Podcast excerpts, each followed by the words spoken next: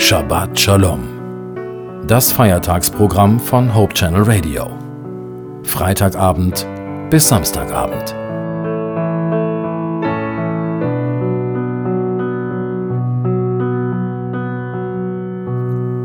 Hallo, hier ist Naila Warning und Sie hören Hope Channel Radio. Zum Sabbatschluss möchte ich mit Ihnen über Matthäus 7, 24 nachdenken.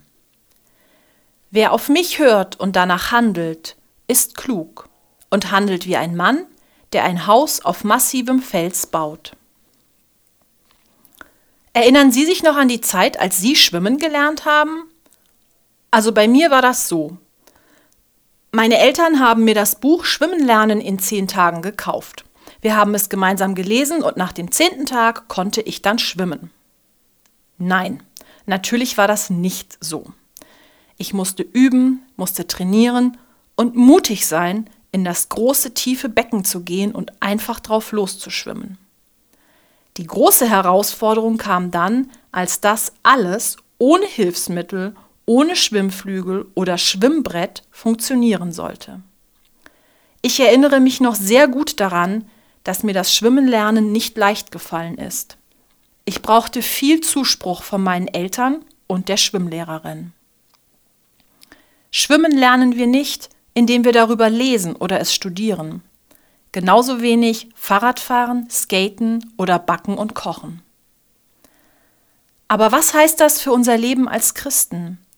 Sind wir Christen nur, weil wir jede Woche in den Gottesdienst gehen? Sind wir Christen nur, weil wir freundlich zu unserem Nächsten sind? Albert Schweitzer hat einmal gesagt, wer glaubt, ein Christ zu sein, weil er die Kirche besucht, irrt sich. Man wird ja auch kein Auto, wenn man in einer Garage steht.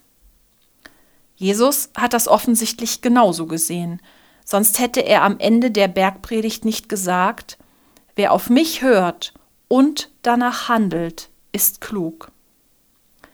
Mir scheint, dass das ein Prinzip ist, das wir berücksichtigen sollten, wenn wir selbst im Glauben wachsen oder andere in ihrem Glauben begleiten wollen. Es ist nicht die Information alleine, die uns weiterbringt. Es ist die Information und die praktische Umsetzung. Es ist nicht die biblische Erkenntnis allein, das Aha-Erlebnis. Es ist das Aha-Erlebnis und die Aktion, die darauf vertraut, dass Gott Recht hat. Der Sprung des Glaubens. Das ist nicht immer leicht, manchmal herausfordernd und nicht immer bequem. Dafür aber ein Abenteuer.